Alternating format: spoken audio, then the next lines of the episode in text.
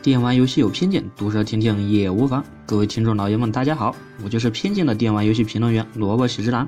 相信很多朋友今天一整天都处在一种躁动不安的心情当中吧？哎，你可不要问我为什么哟，明天可就是二月十四号了，难道该干什么还需要我提醒吗？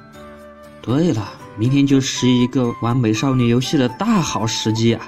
来来来。趁着这个节日，让萝卜喜之郎给你好好的推荐推荐那些曾经的经典 g e r 游戏吧。是不是讲歪了什么？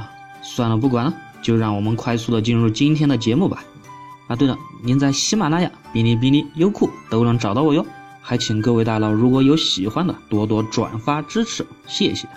会不会有小伙伴说，今天的喜之郎怎么那么躁动啊？那还用说吗？今天讲的可是 g e r 游戏啊。那可是美少女游戏啊，能不激动吗？想当年，萝卜喜之郎在大学的时候阅游戏无数，其中很大一部分就是 gear 游戏。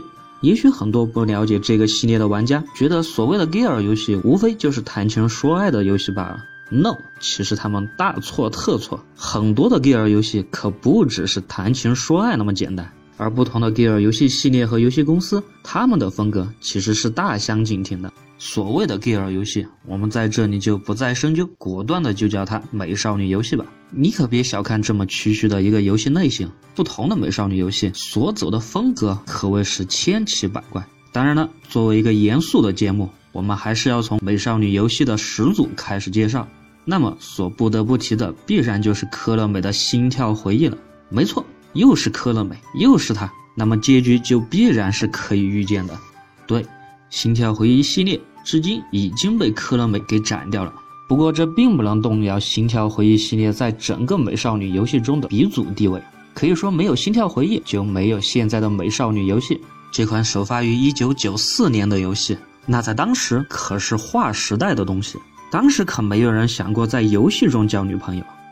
看着游戏中藤崎诗织那美貌的外表、温柔的心灵、完美的成绩，还有那在当时的游戏水平下诱人的身材，令无数的玩家竟这样纷纷的跪倒在了他的石榴裙下。而其独特的养成系统，则让玩家想三心二意都是不可能的。因为如果你想攻略不同的角色，你就必须拥有与其相对应的参数点数，而不同的参数点数又对应不同的角色喜好。所以，如果你想搜集全部女性角色的表白剧情，那么这个游戏就足够让你刷上很久很久。提完了《心跳回忆》，既然同是科乐美的作品，那么《Love Plus》就必须提到。不过我在之前的作品中已经反复吐槽过了，所以在这里我就不再展开。喜欢的可以听听我之前的节目。好的，下一个游戏公司 Kid，也就是 KID 公司。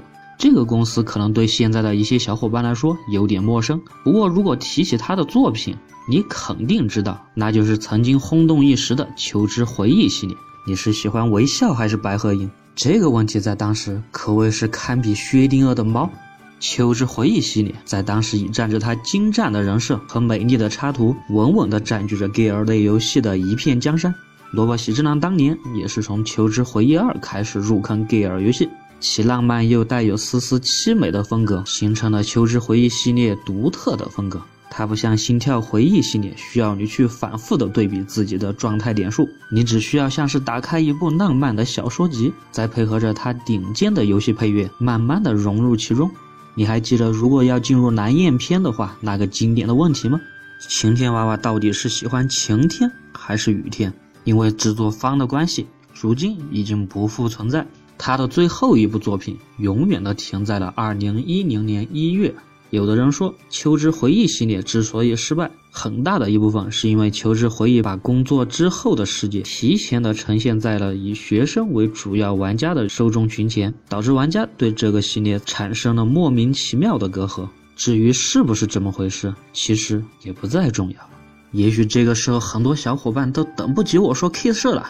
但是我也很遗憾的告诉你，今天我们讨论的重点不在 K 社，虽然他对美少女游戏做出了巨大的贡献，甚至翻拍成了电影、电视、动画，按道理应该是影响最大的了吧？对，所以在各位知道的情况下，我就没有必要再复述了吧？作为一款有深度的节目，就让我们愉快的跳过吧，因为我已经等不及讲下一个公司了，那就是细化。萝卜喜之郎最喜欢的作品《巴罗多 Sky》就是出自他们的名下。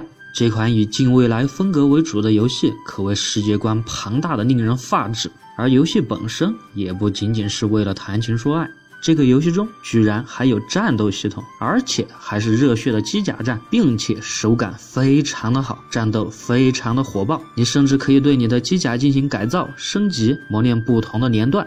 这也是唯一一个让我打得热血沸腾的 Gear 游戏。此外，近乎完美的游戏系统和 UI 设计，外加上个性鲜明的角色，使得这款表面上被称为 Gear 游戏的作品，不管在哪一方面都堪称完美。尤其是如果你想挖掘到这个游戏的真线剧情，那么你必将通关一代、二代的所有角色。直到这之后，你才能够知道这个世界的真相。而真相的展开，一定会让你大跌眼镜。它甚至会让你产生这是不是同一个游戏的感觉。不行不行，剧透太多可是会被火葬场的。我们就此打住。总之，这个游戏系列将 Gear 游戏本身的制作水准拉高到了一个更新的高度，而其未来人工智能和游戏中所谓方舟计划的探讨，也可为各位玩家津津乐道。之后还有我们大名鼎鼎的八月社，它的会议系列和琉璃色系列实在是太糟糕，我在这里就真的不敢讲了，否则我就被和谐了。至于 l e f 的白色相簿，确实够经典。那么请问少侠，你是东马派还是雪碧派？我想，就算我死了，被钉在棺材里，也会用腐朽的声音吼出：“你懂的。”这样互相小三的剧情，在二月十四号之前播放真的好吗？好吧，好吧，我们跳过。什么？你说该讲《沙耶之歌》了？不，我要讲《沙耶之歌》借鉴的另外一个游戏《腹肌》。Fate 系列和《沙耶之歌》系列的风格，想必各位玩过 Gear 游戏和没有玩过 Gear 游戏的玩家都非常的清楚。而这两个游戏风格的鼻祖就是《腹肌》。《腹肌》其在当时创造的那种近乎绝望的世界观，居然还诞生了一种全新的风格。于是各位才发现，想在游戏中寻找受虐的玩家，其实。还蛮不少的。最后再让我们来说说最近很火的五 PB。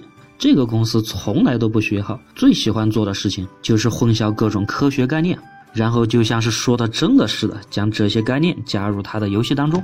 而命运石之门就是其中的重点代表。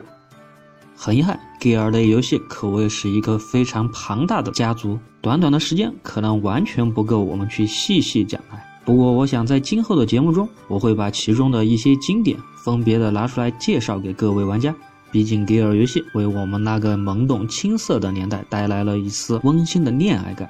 在玩腻了各种打打杀杀、氪金攀比的游戏之后，它就像是一杯清甜的咖啡放在你的面前，你慢慢的端起杯子，轻闻轻尝，洗去世间铅华。沉浸在那由文字组成的一个个让人感动的故事中，将自己那颗浮躁的心带入游戏，让那些或善良、或温柔、或美丽、或娇蛮、或古怪、或普通的一道道亮影，带你走入一个个浪漫的世界。